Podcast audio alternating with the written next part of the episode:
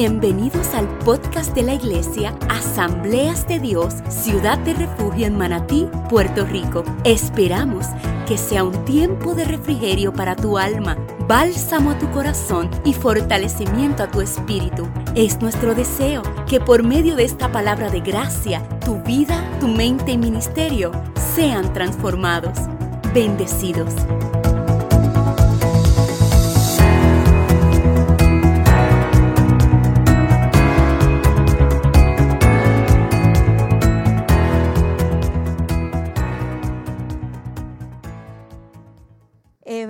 4:12. Y cuando todos ustedes la tengan, me van a gritar un fuerte amén. ¿La tienen todos?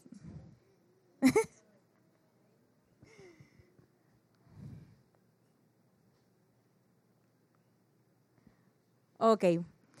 Porque la palabra de Dios es viva y eficaz, y más cortante que toda espada de dos filos y penetra hasta partir el alma y el espíritu, las coyunturas y los tuétanos, y discierne los pensamientos y las intenciones del corazón. Como ustedes ya saben, nosotros somos fanáticos de esa versión MSG, pero yo busqué en todas las versiones para ver qué esta me decía y casi todas se, se asimilaban, pero esta de MSG no. Mira lo que dice esta versión. Dios quiere decir lo que dice y lo que dice va. Su palabra poderosa es afilada como el bisturí de un cirujano, cortando todo, ya sea duda o defensa, abriéndonos para escuchar y obedecer. Mas quiero leerle el versículo 13 de esta versión, que dice, Nada ni nadie puede resistir la palabra de Dios. No podemos escapar de ella, pase lo que pase. Y yo quiero que usted repita conmigo esta frase, esta este último este versículo 13, que dice, nada ni nadie, puede, resistir la palabra de Dios. No podemos escapar de eso, pase lo que pase. Y esta segunda vez quiero que la repitan de esta forma. No podré resistir, la palabra de Dios. No podré escapar de ella, pase lo que pase. Señor, yo te doy gracias por esta palabra. Te doy gracias, Señor, por llamarme, por escogerme para esta asignación, Señor. Gracias por darme la oportunidad, Señor, de estar aquí frente a mis hermanos, Señor, y poder edificarlos como tú has edificado mi vida, Espíritu Santo. Yo te pido, Señor, que así como esta palabra cortó lo más profundo de mi espíritu, de mi corazón, así tú mismo hagas con cada uno de ellos, Señor. No tomes en cuenta quién soy yo, mis imperfecciones, Señor, sino que manifiéstate, Señor, a través de mí para que el pueblo pueda ser edificado, Señor. Yo quiero ser una voz tuya aquí en la tierra, Señor. Quita todo nervio, toda inseguridad, Señor, porque todo trata de ti, Señor. Y aquí estamos para darte la gloria y la honra. Amén y amén. Pueden sentarse. Yo le dije al Señor que yo quería predicar esta palabra de una forma diferente, pero clara, no muy extensa y, y muy entendida. Cuando la palabra de Dios corta como el cirujano con el bisturí, jamás se puede hacer de la misma manera. Inclusive hay cosas que no permanecen de la misma manera. Yo me puse a reflexionar en esto del bisturí y muy curiosa me puse a buscar definiciones. Sí sé lo que es un bisturí, pero yo dije, déjame ver qué dice, ¿verdad? Google, nuestro amigo Google. Así que yo tuve la idea, pero busqué la definición. El bisturí es llamado también lanceta o cuchillo de cirujano. Es un instrumento en forma de cuchillo pequeño y de hoja fina, puntiaguda, de uno o dos cortes, que se usa para procedimientos de cirugía, disensiones anatómicas y autopsia. Y yo le traje el ejemplo. Esto es un bisturí, no lo voy a abrir porque yo soy media nerviosa, pero esto es un bisturí para el que no tenga la idea de lo que es. Y eso es exactamente lo que la palabra viene a hacer con cada uno de nosotros en la noche de hoy. Yo quiero que usted piense por un momento y se haga como un mental picture, como dicen por ahí, y supongamos que a usted lo citaron. Y usted llegó bien tempranito, como normalmente son las cirugías, y claro está, usted va para ese día para un procedimiento. Lo van preparando, lo meten a sala, le dan unas instrucciones, y cuando ya usted está con la anestesia, entonces le pasan el bisturí. Hay personas que son difíciles de coger la anestesia, yo soy una de ellas, este, y no es como que muy fácil, hay que esperar un buen rato. Así que nada, está esta preparación, le pasan el bisturí, ¿por qué? Porque hay que sanar, hay que curar y hay que restaurar ciertas cosas, ¿verdad? Hoy Dios te dio una cita para prepararte, para darte unas instrucciones y estamos convencidos de que no va a salir de la misma manera que Dios desde el día uno ha estado entregándonos herramientas para que nosotros podamos vivir una vida plena en Dios y, la, y llenos de la palabra que es espíritu y vida. ¿Cuántos dicen amén a eso? Estoy aprendiendo, estoy aprendiendo. Probablemente nosotros vamos a salir de aquí con un poco de dolor, ¿verdad? Porque es normal. Estamos en una cirugía. Pero decía mi pastora en uno de sus videos, que eso marcó bien fuerte mi corazón, que el dolor puede ser un buen maestro y no todos estamos dispuestos a dejarnos enseñar por él. Mas, sin embargo, yo creo y tengo la certeza de que hoy vamos a estar dispuestos, nos vamos a dejar enseñar por él, por más dura que sea la palabra, porque nosotros, todos y cada uno de nosotros, queremos vivir de una manera diferente. Que vamos a sentir un poquito de dolor porque cuando la palabra del Señor penetra, y diciendo nuestros pensamientos, no nos va a dejar de la misma manera. Y Él va a empezar a cortar todo aquello que no edifica nuestra vida. Y cosas que nos mantienen estancados por tanto tiempo. Eso lo añadí ahí. Algo que yo me ponía a analizar es la profundidad de las operaciones. Y yo me puse a pensar que ninguna operación puede ser como superficial. La palabra de Dios es exactamente eso. Es profunda y no es superficial. Y la, y la pastor Ibe nos lo decía el domingo. Y de ese tema de las profundidades vamos a estar hablando el 17 de febrero y no puedo pasarlo por alto. Todos tienen que estar ahí, ese culto de jóvenes. Yo le digo una cosa, yo soy bien cobarde. Y esto me da un poquito de miedo, esto de las operaciones y demás. A mí me han operado en varias ocasiones. Yo no puedo imaginar el dolor que puede sentir una persona que esté en medio de una cirugía con el cirujano y este le pasa el bisturí y esa persona no coja la anestesia. Yo no sé ustedes, pero yo soy bien gráfica y a mí eso me dio hasta dolor en el alma. Pues así mismo es la palabra del Señor, duele. Y duele tanto que cuando el Señor nos confronta es imposible permanecer de la misma manera. La palabra es dura, decía Pastor Milton en su prédica. Yo creo que todos los que hemos pasado por aquí tenemos que hablar de esa prédica porque yo entiendo que ese fue el inicio de algo grande y poderoso que el Señor va a hacer en nuestras vidas. Y, esa prédica dolió.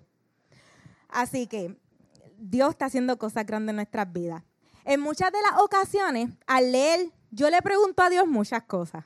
Y yo me pongo como que a investigar y saber el porqué de cada palabra y por qué se usan las mismas y también analizo en qué tiempo en específico fue cada palabra. Eso también lo aprendimos, ¿verdad? En el colegio teológico. Cuando yo leí el versículo de Hebreos 4:12, me pregunté, ¿por qué se mencionan esto de las coyunturas y los tuétanos? ¿Y por qué no la piel? Que eso es superficial. Yo tuve que buscar las definiciones para entender esto. La coyuntura es una articulación movible de un hueso con otro. Es un espacio donde se unen dos huesos trabajando juntos. Los huesos y las coyunturas doblan, estiran y estiran las partes del cuerpo. Es decir, que la coyuntura es la que nos permite doblar y estirar la pierna. El tuétano, su definición dice médula de los huesos de un animal o del tallo de una planta. Es parte fundamental de un asunto tuétanos proviene del interior de los huesos y esto ayuda a la formación y el desarrollo de la médula ósea.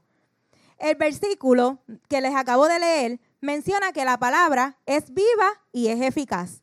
Y eso todos lo sabemos. Es cortante como espada de dos filos, pero la otra versión nos dice que corta como el cirujano con el bisturí y penetra hasta partir el alma, coyuntura y los tuétanos.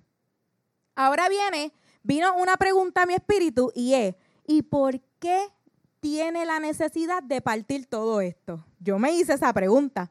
Yo hablaba con mi esposo y él abrió mi entendimiento en muchas cosas y él me dice, Kaira, pero es que ahí en lo más profundo de nuestro ser nadie puede llegar y nosotros no nos podemos esconder de Dios. Él discierne todos los pensamientos y también las intenciones. Es necesario que la palabra de Dios llegue a nuestro espíritu es necesario que esta palabra haga cosas grandes y poderosas en nuestras vidas. La palabra de Dios tiene la capacidad de transformarlo todo, no solamente de afuera hacia adentro, sino que ella comienza a trabajar desde lo más profundo, muy adentro, en donde ocasiones tú y yo no queremos que Dios bregue.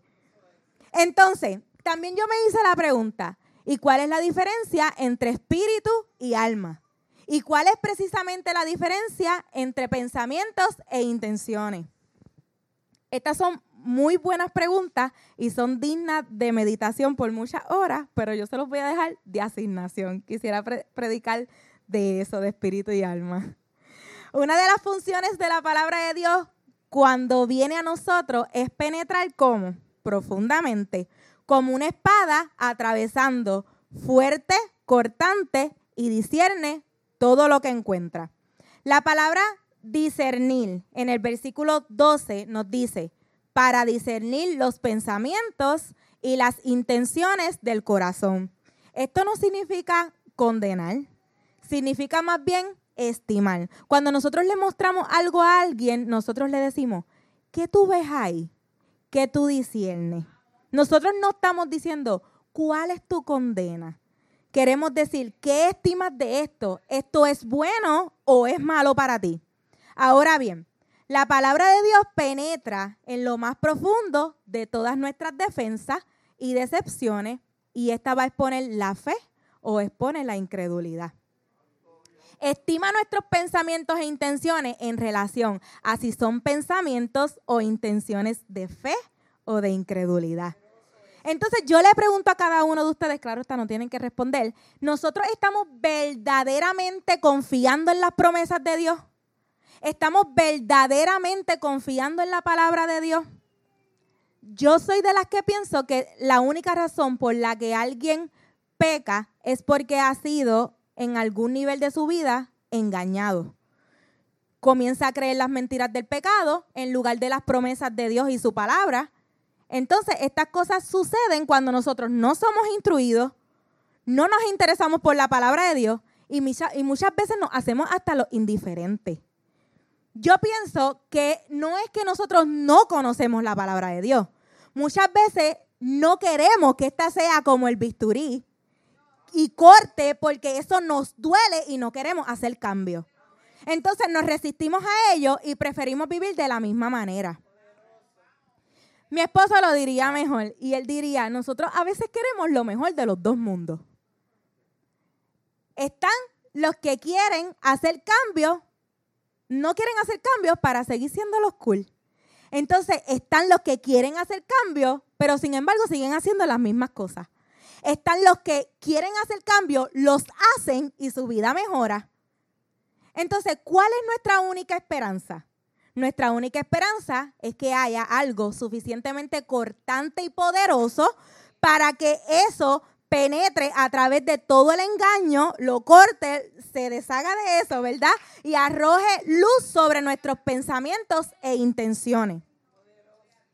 La buena nueva de las promesas de Dios y las advertencias de su juicio son suficientemente cortantes, eficaces y activos para penetrar hasta lo más profundo de nuestro corazón y mostrarnos que las mentiras del pecado son realmente eso, mentiras. Amados, yo les habla, yo les hablaré de esto porque con toda honestidad yo soy de las que pienso, yo no sé cómo, de verdad no sé cómo. Quisiera encontrar la respuesta, cómo viven las personas que no leen. Yo digo, ¿cómo podemos vivir sin leer? Me, lo, me hago la pregunta y respeto, claro está, el pensar de, de cada persona, pero muchas veces nosotros podemos hacer hábitos para otras cosas. Nosotros podemos levantarnos de la cama y coger el teléfono todos los días en la mañana antes de darle gracias al Señor. Mas, sin embargo, no podemos hacer otro hábito, para no mencionar nada en particular, porque es que leer se nos hace difícil. Entonces em, comenzamos, ay, es que yo me enzorro. Ay, es que yo no entiendo. Ay, es que yo no tengo tiempo. Es que siempre hay tiempo. las excusas son para el que las da, pero yo voy a continuar. Vivir sin leer la palabra es vivir engañados. a lo que cualquiera nos diga. Nosotros vivimos ignorantes, vivimos sin rumbo, vivimos en un mundo de mentiras simplemente porque queremos, porque esto es porque cada uno tiene libre albedrío, creo que es que se dice así, y todo el mundo decide lo que quiere hacer. Yo no quiero leer, no me quiero instruir, no voy a hacer nada, pues ok, vive engañado. Eso nos lo mencionó el hermano José y a mí eso me dejó pensando. A mí siempre me ha gustado la lectura, siempre me ha gustado la lectura.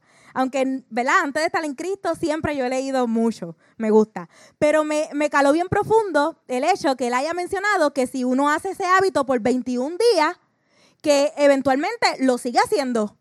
Y yo dije, wow, yo no sabía ese detalle de verdad, pero yo me pongo a pensar, es como cuando uno va al gimnasio.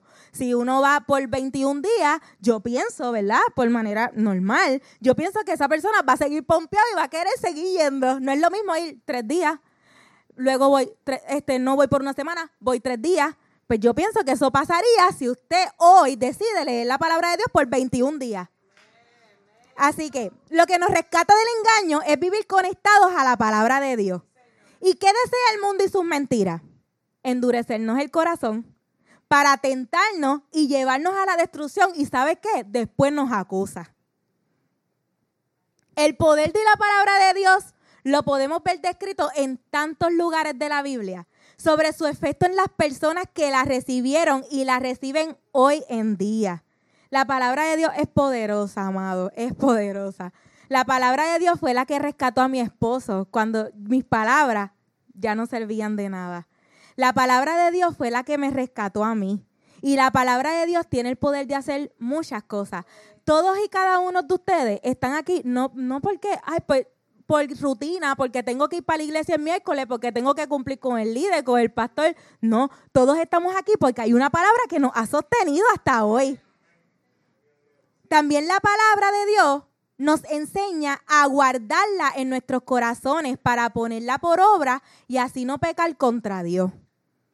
La palabra de Dios es como una fuente inagotable de espíritu y vida.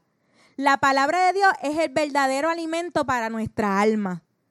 Yo no quisiera, con toda honestidad, que de estos sermones tan poderosos, porque no pudimos empezar de una mejor manera, que solo, solo seamos oyentes, sino que nosotros nos volvamos estudiosos de la palabra, pero también practicantes de ella. No es lo mismo que usted venga a escuchar un sermón miércoles, domingo, miércoles, domingo. Eso se les puede olvidar.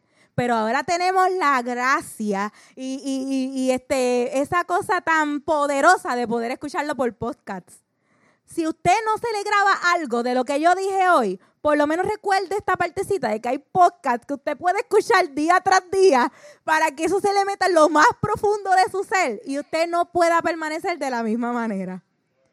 Yo debo decir con todo el respeto del mundo, y Dios lo sabe, que si nosotros salimos de aquí de la misma manera y la palabra de Dios no hizo nada en ti, usted debe evaluarse. Y se lo digo con el corazón en la mano. Debemos saber dónde estamos parados porque es como yo le digo a los jóvenes, tiene que llegar un momento de la vida en que nosotros encontremos nuestro propósito en Dios, porque no podemos vivir por ahí como que, no, pues yo voy a la iglesia, hago esto porque Kaira y Emma me lo dijeron. No, ¿cuál es tu propósito de vida? Eso es algo bien interesante. Y eso no lo vamos a encontrar a través de un líder ni un pastor, lo encontramos en su palabra. Muchas personas leen la Biblia como si esto fuera un libro común, como un conjunto de reglas para ser seguida, pero aún así no lo seguimos. Pero la realidad es que la palabra de Dios es mucho más que eso. En ella está la vida eterna. Si la pudiéramos tomar con seriedad en todos los aspectos de nuestras vidas, yo les aseguro a ustedes que su vida va a ser diferente en todos los aspectos de la palabra. Ella no miente. Si ella dice que usted tiene la capacidad para pasar por cualquier situación teniendo a Cristo como fortaleza, es verdad. Si ella dice que en Cristo no hay condenación, como lo dice Romanos 8.1, no la hay. Si ella dice que Dios va a suplir todas las necesidades y no, no algunas, todas, porque dudamos. Fíjese, y aquí va el bisturí. Yo quiero sentirme como toda una predicadora, así que yo quiero que usted le diga al que está a su lado, ahí viene Kaira con el bisturí. Dios va a suplir sus necesidades, no sus caprichos. Porque algunos caprichos nos llevan como que a pecar contra Dios. Él nos da todo de acuerdo a su voluntad. Y esto mi esposo no lo tenía que decir en su bosquejo porque yo lo tenía en el mío. Mi amor, gracias. No, me lo chequeó. Si la palabra dice que no nos dio espíritu de temor, como lo dice segunda de Timoteo 1.7, ¿por qué nos dejamos dominar por el miedo, Kaira? ¿Por qué nos dejamos dominar por el miedo? Me hablo a mí misma. Uno tiene que hablarle a este cuerpo y a esta carne y decirle, ya basta de tener miedo. Usted no sabe cuántas veces yo me miré en el espejo y yo dije, ¿por qué yo? ¿Por qué yo? ¿Por qué yo? No me gusta el micrófono, no me gusta, no me gusta. Pero cuando uno le dice al Señor, heme aquí, envíame a mí, tenemos que estar dispuestos a hacer todo. Eso incluye predicar la palabra de Dios. ¿Y dónde encontramos esa seguridad? En su palabra. Muchos leemos y releemos, pero no tomamos posesión de ella. No la ponemos en práctica, entonces nos engañamos a nosotros mismos. Y entonces queremos predicarles a nuestros hijos y ellos como que, amiga, tú no me das el ejemplo, tú, tú no haces eso, ¿cómo es que mis padres me están predicando de algo que no viven? Sucede. Esto no es un trato, como antes les mencioné, que usted debe tener con los pastores o los líderes, porque realmente esto es algo que es personal de usted, instruirse en la palabra del Señor. Al menos yo pensaba que ese era el orden, ¿verdad? hace tres años atrás yo pensaba que así era. Yo tenía que, ¿verdad? Este, hacer las cosas por Dios, por los pastores, por las personas que estaban ahí. Pero realmente esto es algo personal mío. Yo tengo que instruirme, yo tengo que buscar por mí misma, yo tengo que aprender por mí misma, porque nadie más lo va a enseñar, claro está. José dijo algo también en su prédica y yo quiero volver a contárselo, y es lo de la parábola del sembrador contada por Jesús. Dice que algunas personas oyen la palabra de Dios, pero se detienen en las preocupaciones del día, se pierden agrediendo y sofocando la palabra recibida y esta se torna, por decirlo así, infructuosa. La palabra infructuosa en griego es acarpo. ¿Y saben ustedes qué significa esto? Estéril, sin fruto, sin producir lo que debe producir. Y aunque esto duela y se oiga duro, muchas veces nosotros vivimos de esta manera, estériles, sin fruto, porque estamos vacíos de su palabra. La palabra a través de nosotros debe producirse, pero al nosotros no estar en ella, ¿cómo la tornamos? Infructuosa. Y vuelvo a repetirle, estéril, sin, sin fruto y no produce. Muchas veces nosotros vivimos, pero no disfrutamos de los beneficios de la misma. Nosotros debemos disfrutar de la inmensa provisión de la gracia de Dios que está para cada uno de nosotros. Hay algo bien interesante que Pablo nos dice y es que hay dos tipos de personas. Está la persona que oye la palabra de Dios como de Dios y está la persona que la oye como de hombre. Las personas que la reciben como la palabra de Dios disfrutan de su eficacia. Y la pastora Ibe también nos dio la definición, que es la capacidad para producir el efecto deseado o de ir bien para una determinada cosa. O sea, nosotros no podemos recibir lo que no creemos, lo que no conocemos. Aquello que nosotros desconocemos no lo podemos recibir. Entonces, si nosotros leemos la palabra de hombre, como, ¿verdad? La palabra como de hombre, pues la vamos a leer por leerla. Dice John Piper, la palabra de Dios es solo difícil de obedecer cuando la belleza de Dios es difícil de valorar. Hay belleza en su palabra. Hay plenitud de gozo en su palabra. Ahí está la vida eterna. Su palabra es viva. Su palabra es espíritu y vida. También John Piper dijo algo como, para el que se ha aburrido de leer la Biblia, si una persona es ciega y no puede ver el sol, eso no es culpa del sol. Que no la entiendo, que no, no sé cómo comenzar, es que me aburro pues busquemos la manera de interesarnos, así como nos interesamos por otras cosas, ¿verdad? Por lo último de la moda, el último TikTok y demás, pues nosotros debemos interesarnos por la palabra de Dios. Tenemos que buscar la estrategia, pero tenemos que hacerlo. Muchas veces nosotros queremos acomodar el, eh, acomodar el Evangelio a nuestro, a nuestro propio estilo y no puede ser así. Porque el Evangelio era, es y siempre será el mismo. Esto no hay manera de modernizarlo, de ponerlo más cool para que a todo el mundo le agrade y le caiga bien. Esto no es así. La palabra de Dios es la misma, siempre. No hay un estilo diferente. Esta serie de sermones comenzó muy fuerte y yo sé que este año va a ser uno muy fuerte en la palabra de Dios. Y yo estoy bien emocionada por eso, porque es que la palabra va a ser algo en la vida de nosotros, aunque nosotros nos resistamos. La palabra va a ser algo. Este año yo tengo la certeza que va a ser uno diferente, como antes mencioné. Va a ser de grandes retos para nuestras vidas y de mucho crecimiento. Yo al menos lo creo así. Pero vivir enajenado, y no sé si es la palabra correcta, vivir indiferente, vivir alejados de su palabra, no debe ser la norma. Leer nos hace sabio, nos ayuda a vencer las tentaciones que nosotros enfrentamos a diario. Nos trae paz y es una guía para toda la vida. Esta nos ayuda a estar conscientes en su palabra y saber cómo es nuestra relación con Dios. Porque comenzamos a conocerle y comenzamos a vivir en amores con Él. Por eso cuando nosotros venimos a la casa de Dios y al escuchar el exponente que tenemos al frente, la mayoría de los veces nuestro pastor, nosotros tenemos esa convicción en, convicción en nuestro espíritu de que esa palabra es de Dios. Porque está, uno la recibe y nuestra vida es transformada. Ahí está la evidencia. Su palabra nos enseña historia y nos hace entender la vida de Jesús para nosotros poder vivir como Él. La palabra de Dios ha traído grandes beneficios a mi vida que usted no tiene idea. Quizás para el mundo yo no estuviese aquí predicando su palabra. Quizás para el mundo yo estuviese apartada. ¿Por qué? Porque una palabra a través de una persona marcó mi corazón desde un altar.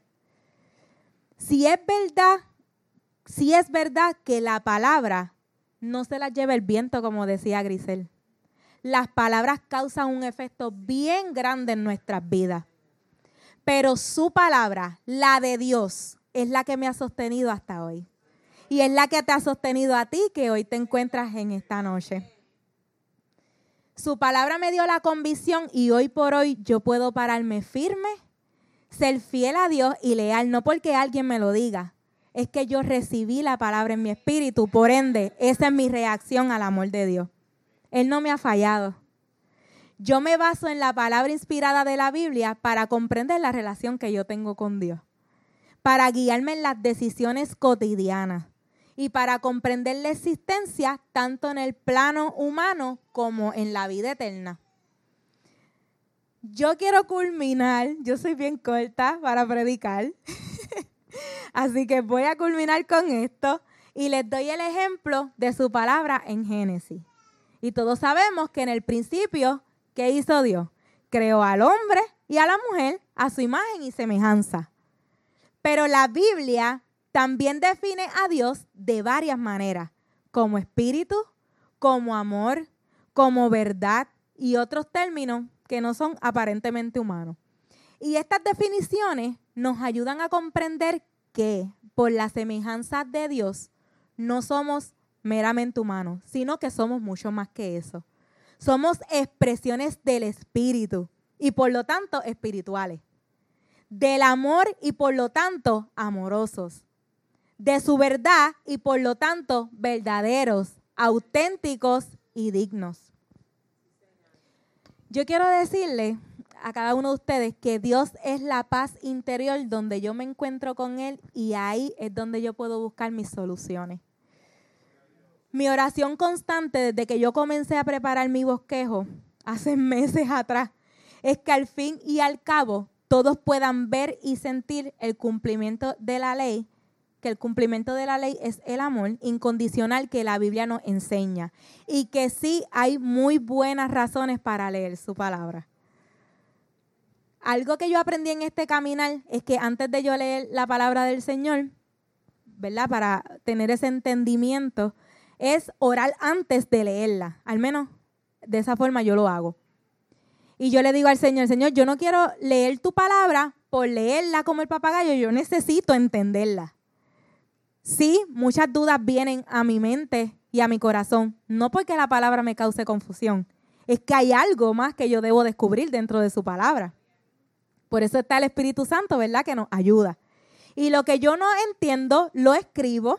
Busco el comentario bíblico, le, escribo a Emanuel, le escribo a la pastora, le escribo al pastor, pero yo tengo que entender eso que yo estoy leyendo. Así que a mí me gusta mucho, como les dije, leer, cuando leo la Biblia, leo el comentario bíblico. Eso me encanta porque busco las maneras de entenderla. Al principio yo les dije que repitieran unas palabras. Y yo no quiero terminar este sermón sin que usted vuelva a repetirlas porque dicen los maestros, ¿verdad? Que donde está la repetición es que hay aprendizaje. Ok, pues vamos a repetir lo siguiente. No podré, resistir, la palabra de Dios. No podré escapar de ella. Pase lo que pase.